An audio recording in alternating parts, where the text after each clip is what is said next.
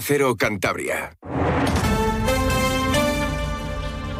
Cantabria en la onda. Deportes con Fran Diez. Onda Cero.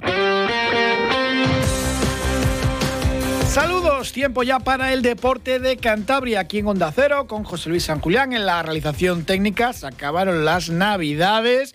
Vuelve nuestro tiempo, nuestro espacio para el deporte de dos y media a tres todos los días, de lunes a viernes. Claro, se acaba la Navidad y empieza ya la cuesta de enero con una pendiente tan pronunciada casi casi como la del alto de los machucos.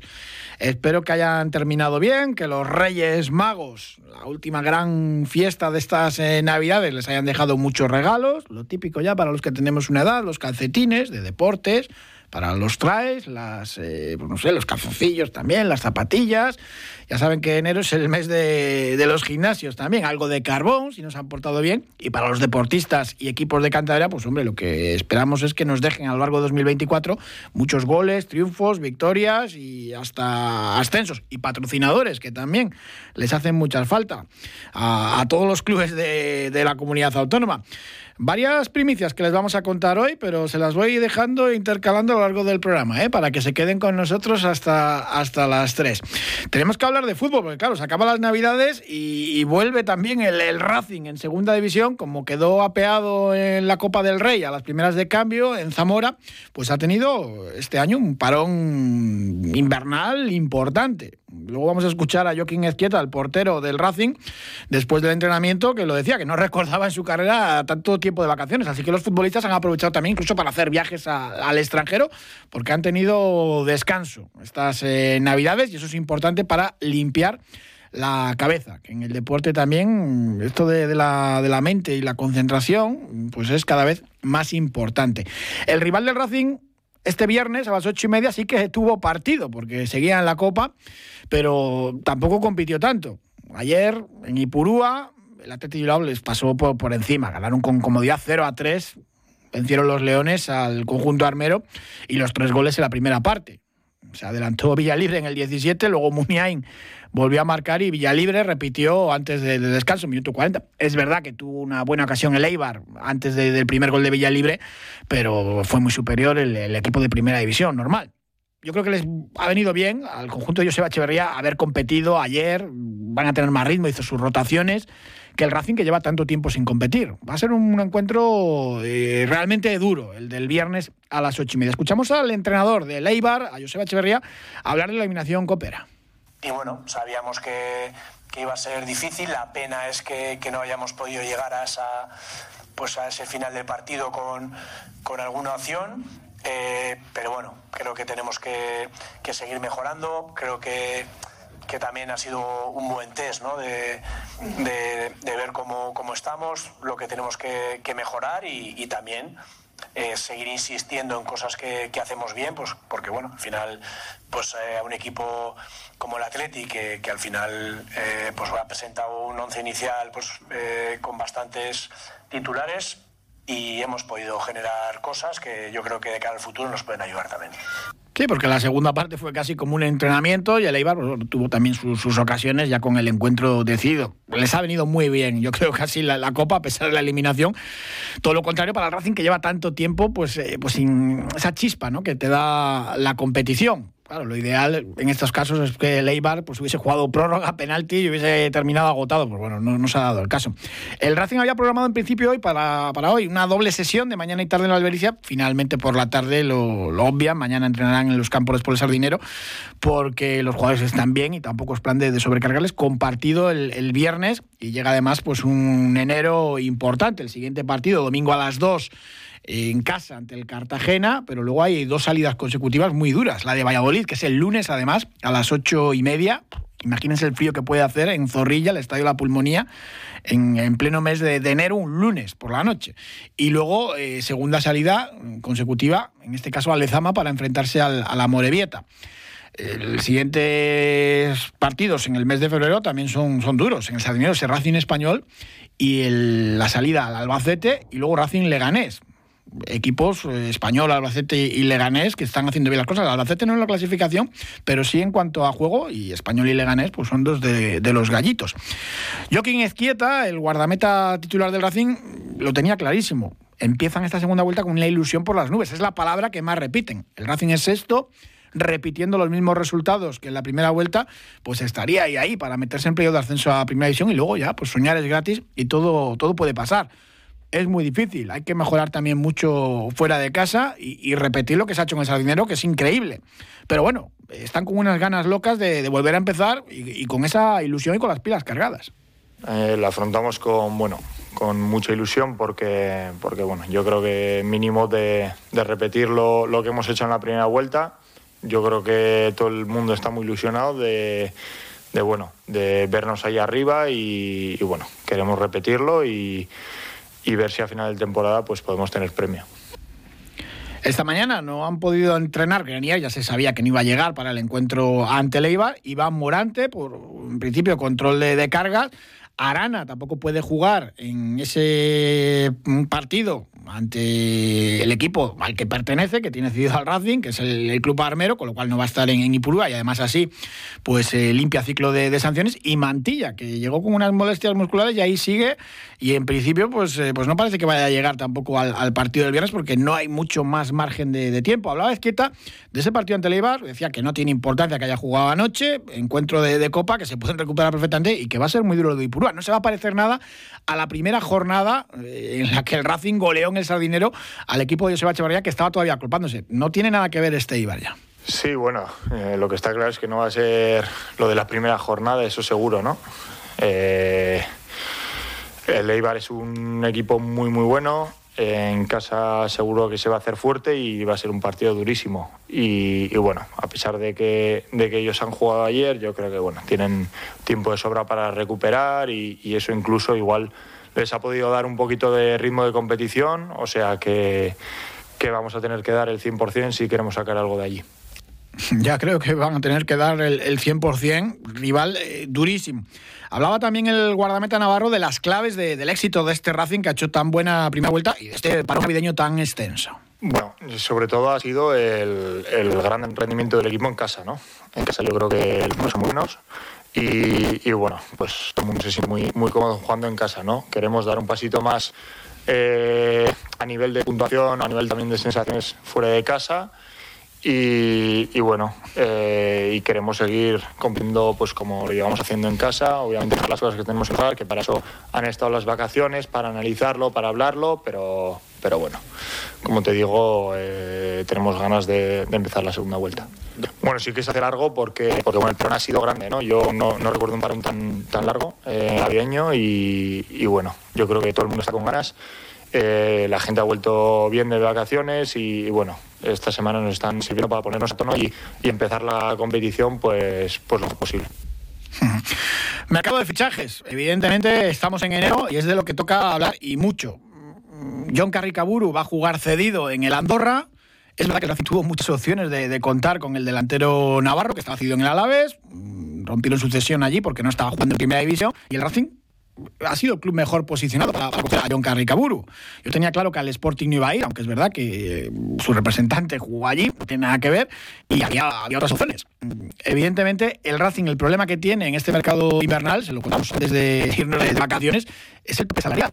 Prácticamente no hay tope salarial. Lo invirtieron todo en el mercado de verano y es verdad que el club está trabajando por aumentarlo, son unos 200.000 euros, 250 euros, lo que quieren aumentar, pero claro, el mercado acaba de empezar, todavía no tiene ese margen ampliado y todo llegará con las salidas. Si consiguen pues, eh, que uno de los jugadores que están en rampa de salida, otro equipo les pague, si no el 100% de su ficha, aparte, no sé si es Jorge Pombo, Juan Gutiérrez, que son los que menos han contado y los que más petas tendrían para salir si salen al final porque tienen una oferta que les pagan esa parte de, la noche, pues con eso se libera, se, poco ese, margen de maniobra que va a tener Miquel Martínez, director deportivo, pero si no, es que es muy, muy difícil. Simplemente la diferencia, tributaria de haber estado jugando de Carricabur, para que no tienen ese problema, eh, eso se tiene que hacer cargo el equipo que le acoge.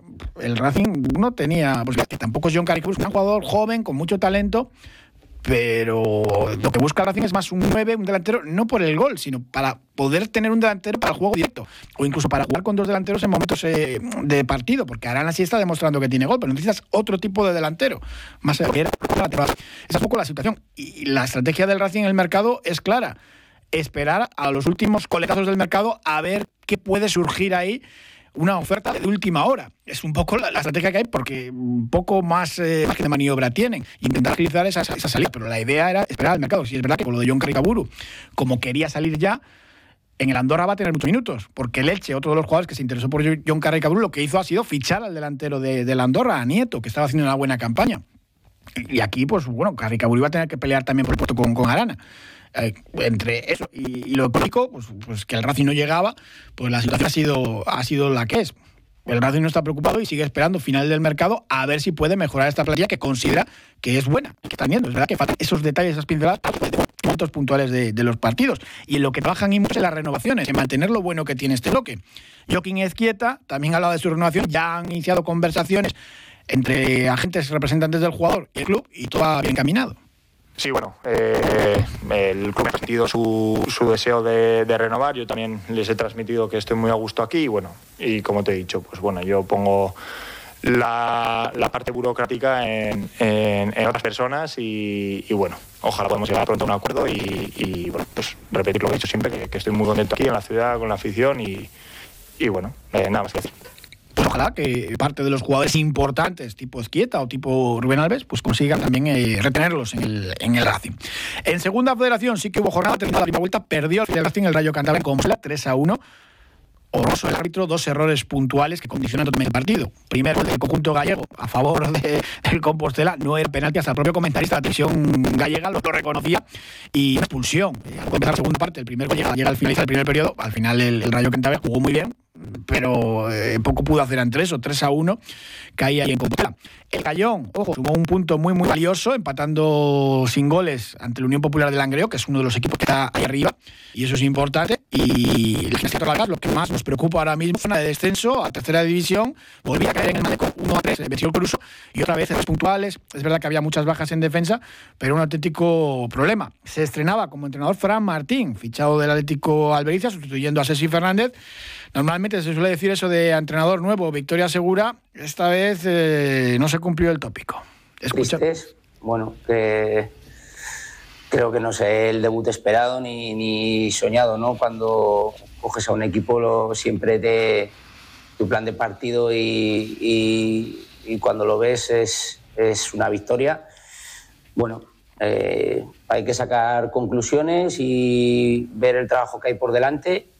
Eh, tener mentalidad, creo que esto aquí ahora es lo más importante, e intentar salir de esta dinámica con algo positivo. Creo que el equipo me ha dado la cara y en ciertos momentos ha estado bien, incluso en algunos momentos muy bien, pero creo que nos ha faltado también ese punto a veces de, o de fortuna o de finalizar o bueno, ese acierto en el área que al final es lo importante en el fútbol y que cuando te van las cosas bien, pues te sale solo y cuando las cosas te van mal, pues, pues te penaliza de manera exponencial. Es un problema de confianza, de cabeza, bajas también, como les digo, faltaba Chuspuras, Miguel Goñi, Gándara, jugadores importantes en, en defensa. La situación de la gimnástica para comenzar la segunda vuelta es muy, muy dura, puestos de descenso, es una situación complicada. Ojo porque vuelven a jugar en el Malecón, donde no sale nada, hay más nervios todavía, y reciben al Pontevedra, segundo en la tabla, el domingo a las 5. No se escondía el nuevo entrenador eh, Fran Martín sobre, sobre lo difícil que va a ser esto. Hay que tener mentalidad y trabajo. Es una situación dura y difícil, no, no vamos a engañar, pero creo que hay que trabajar. Este, queda toda la segunda vuelta. Eh, tenemos que ser más duros a nivel de competición y a nivel mental. Mm, creo que los goles le hacen muchísimo daño a este equipo y bueno, pues al final mm, forma parte del juego y a veces ponerte por, detrás no significa que hayas perdido el partido ya. Mm, creo que hay margen de, maniobra, margen de trabajo y bueno, eh, ya te digo que sobre todo lo que vamos a trabajar es la confianza en la mentalidad de los jugadores para que puedan competir eh, los 90 minutos a tope y que no haya momentos que la gente se vada porque has encajado un gol o has tenido una acción mala en el partido. Y claro, la gimnástica necesita también reforzarse en este mercado invernal. Tienen una ficha sub-23 libre, por ahí van los tiros y en defensa pues ir recuperando gente o a ver si se puede contratar algo. Creo que sí, estamos trabajando en ello para, para ver qué, qué, es lo que hay y bueno, creo que las circunstancias del equipo, eh, hoy prácticamente teníamos tres cambios disponibles, no había más. Miguel Gándara y, y Chus Puras estaban sentados en el banquillo circunstancialmente porque no, no estaban en condiciones de, de jugar y bueno, mm, creo que es importante si podemos ver el mercado, a ver qué es lo que hay, porque creo que en, ciertas facetas y en ciertas fases del juego hay que intentar reforzar un poco al equipo. Mm, forma parte de la secretaria técnica ese trabajo. Mm, bueno, a mí me informan, lo estamos viendo, lo estamos valorando. Eh, creo que hay una ficha sub-23 eh, libre que, que, que, se puede incorporar a alguien y creo que es donde estamos trabajando ahora principalmente en, en esa ficha sub-23. Pues a ver, a ver si encuentran algún refuerzo de, calidad. Por cierto, del Rayo Cantabria, Brian Alemán, central, le vendría bien a la gimnástica, de central eh, muy joven, 21 años, 1,94, se le ve bien. Y esta temporada está jugando poco. Ha recibido una buena noticia, va a ir convocado con la República Dominicana, es de Laredo, pero sus orígenes están allí, para disputar dos amistosos ante Colombia. Y ojo, que si lo hace bien, eh, puede estar en los Juegos Olímpicos de París con la República Dominicana, con la selección de, de fútbol sub-23. Ojalá que sí. Tiene aparte del físico, eh, buenas maneras como central. En el Rayo Cantabria esta temporada está, está jugando menos, eh, pero, pero muy buen eh, defensa. El Rayo Cantabria tiene otro partidazo. Visita el sábado a las 4 al líder, el, el Ourense. El Rayo es cuarto, está peleando por, por meterse en esos puestos de playoff de ascenso a Primera Federación. Y el Cayón juega el domingo a las 12 ante otro de los gallitos, el Zamora, que es tercero, Ojo al equipo de Luis Fernández, que está a un punto de la salvación directa. ¿eh? Después de haber estado toda la temporada ahí abajo, inicia la, segunda vuelta a un punto de la salvación directa. Un alto y hablamos de baloncesto, de balonmano y de motor. Que suene esa canción en el coche y cantarla a todo volumen. Conducir viendo el atardecer. Las noches de peli y manta. Son las pequeñas cosas las que más importan. Volvo X30 eléctrico puro. Nuestro sub más compacto. Un sub pequeño. Un Volvo a lo grande. Visítanos en Selective Motor, Avenida de Parayas, Santander. El Alep Oro de baloncesto, el grupo Alega, dio la sorpresa negativa y cayó ayer en el Vicente Trueba ante el colista, el clavijo de Logroño, 71-75. Muchos errores eh, tontos, mucha pérdida de balón, y así es complicado, aunque empezó bien el equipo de David Mangas. El entrenador de los Trolagas está pues, pues muy enfadado, claro. Han peleado y han, creído en la victoria eh, en todo momento.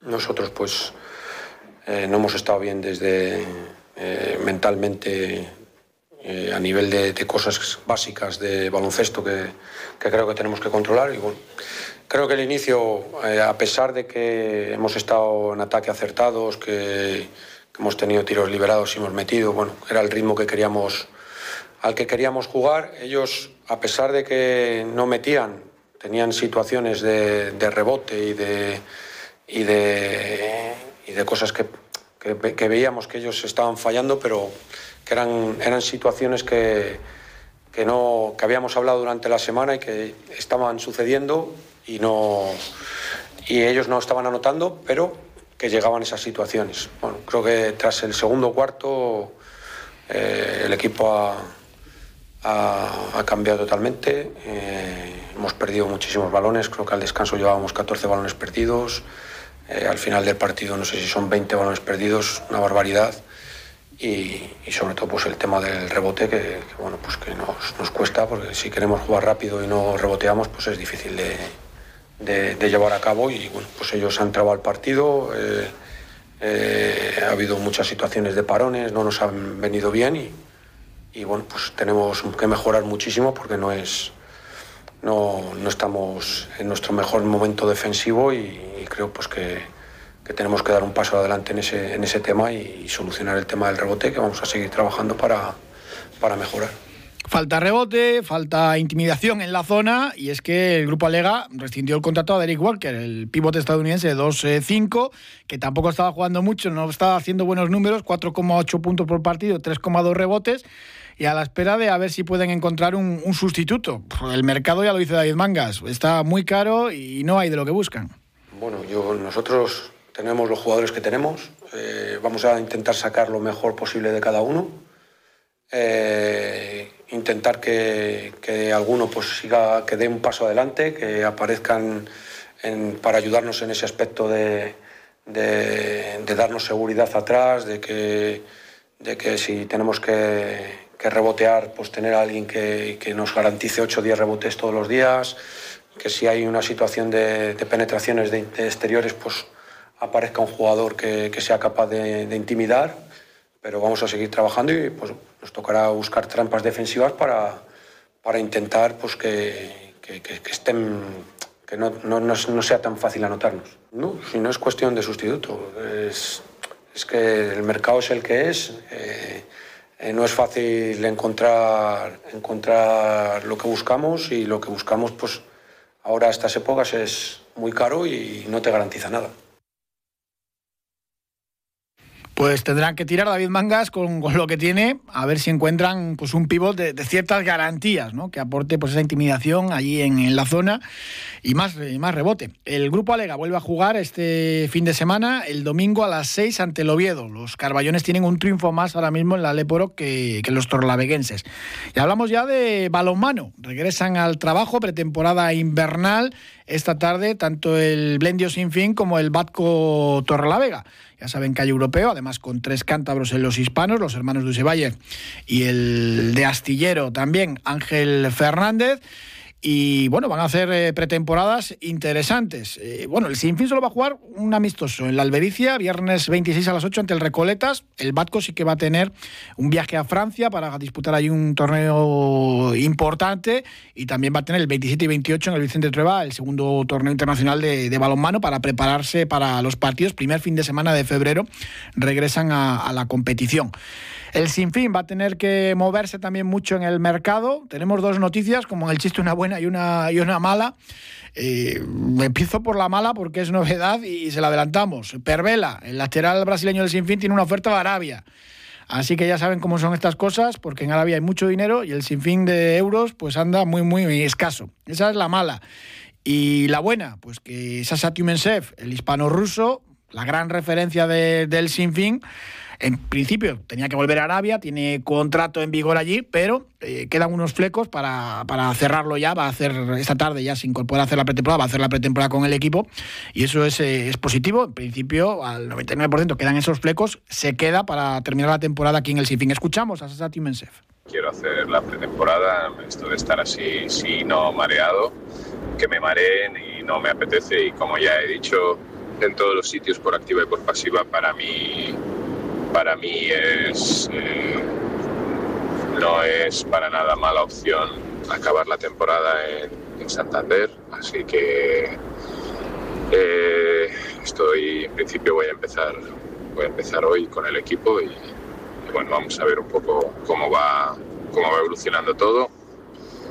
Eh, hasta febrero los árabes todavía pueden pueden reclamar o pueden decir, pero bueno, eh, vamos a ver, yo voy con la intención de, acabar la temporada e intentar hacer las cosas bien. Estaba de viaje, regresando ya a Santander. El Sinfín va a fichar un lateral si se va a Pervela, un defensa central, mm, renueva a Sasa Timesev, que es importante, y buscan también un portero de nivel porque Ernesto colgó, colgó las botas.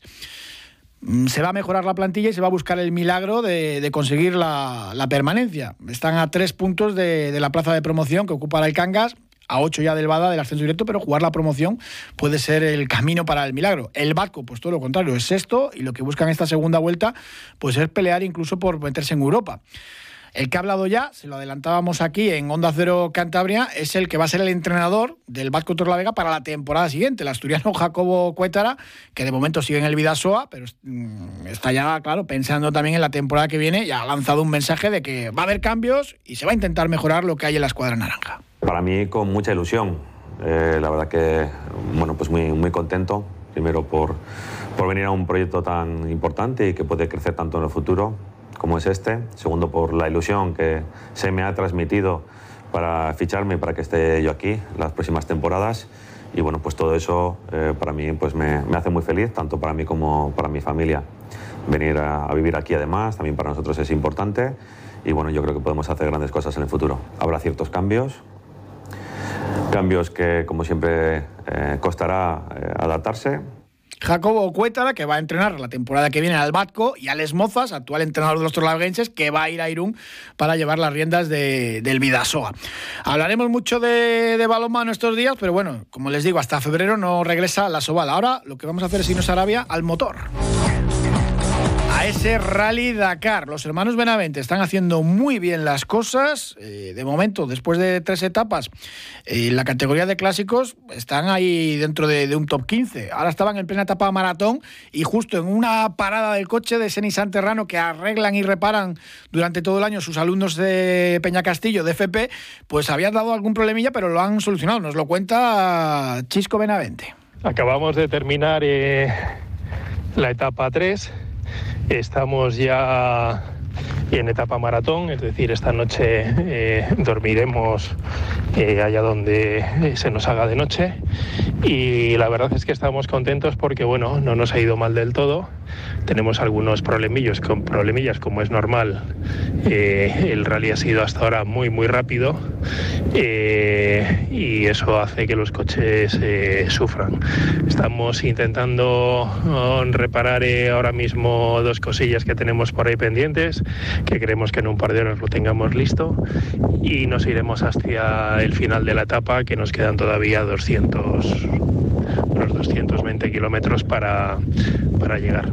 Eh, un saludo, muchas gracias y el viento que les está acompañando desde antes de, del prólogo, que charlábamos también con, con Chisco Benavente. Saludamos a Marcelo Carboni y le felicitamos el año en directo. Marcelo, ¿qué tal? Feliz año. Gracias, buenas tardes igualmente para todos vosotros. Bueno, ahí tenemos a los Benavente con ese Nissan Terrano dándolo, dándolo todo. Sí, la verdad que, bueno, dicen que cada algún problemilla hay, como para no haberlos, ¿eh? porque está haciendo un Dakar muy duro, eh, bastante diferente a las últimas ediciones. Eh, hay zonas que son muy rápidas, otras muy lentas, con muchas piedras. A mí personalmente, bueno, como siempre me gustó más el mundo de los rallies, esto de que un piloto pueda perder una carrera porque pincha tres veces, por ejemplo, hoy ha pinchado tres veces Nacer Latilla, que de hecho llegó sin rueda trasera izquierda con la, esa zona del coche totalmente destrozada, y también Sebastián Lev eh, pinchó tres veces y para poder llegar, perdió 20 minutos, para poder llegar cada 15, 20 minutos tenía que parar, hinchar la rueda pinchada, parar, hinchar, parar, hinchar, con lo cual, bueno, esto es más bien una cosa de supervivencia, como bien decía Chisco, ahora están en etapa maratón, de tal manera que tienen dos horas para trabajar en los coches o en los camiones, eh, pero eh, solo ellos, es decir, sin ningún tipo de ayuda, por lo tanto, bueno, queda un Dakar muy interesante todavía. Apenas esta es la tercera etapa. Carlos Sainz está ahí delante luchando por la victoria. Hoy ha perdido el liderato, pero por apenas 29 segundos contra el local, contra el saudí Yasser al-Raji está un poco más atrás eh, su mayor enemigo, que, que es Nacer Alatilla, a 10 minutos, pero repito, queda todavía muchísimo Dakar. Por cierto, no me quiero olvidar de una noticia de última hora. Se han cerrado las inscripciones para el Rally de Monte Carlo y lamentablemente Dani Sordo no estará en Monte Carlo. Hyundai ha elegido a Andreas Mikkelsen como tercer coche, aparte del de Tanak y, de Terry, y el de Terry Neuville. Bueno, gracias Marcelo. Eso sí, tenemos una muy buena noticia y es que Cantabria va a tener un piloto cántabro en el Mundial de, Motos, en el Campeonato del Mundo Junior de Moto 3. Va a estar Marcos Uriarte, que va a firmar con el equipo Aspartin, casi nada.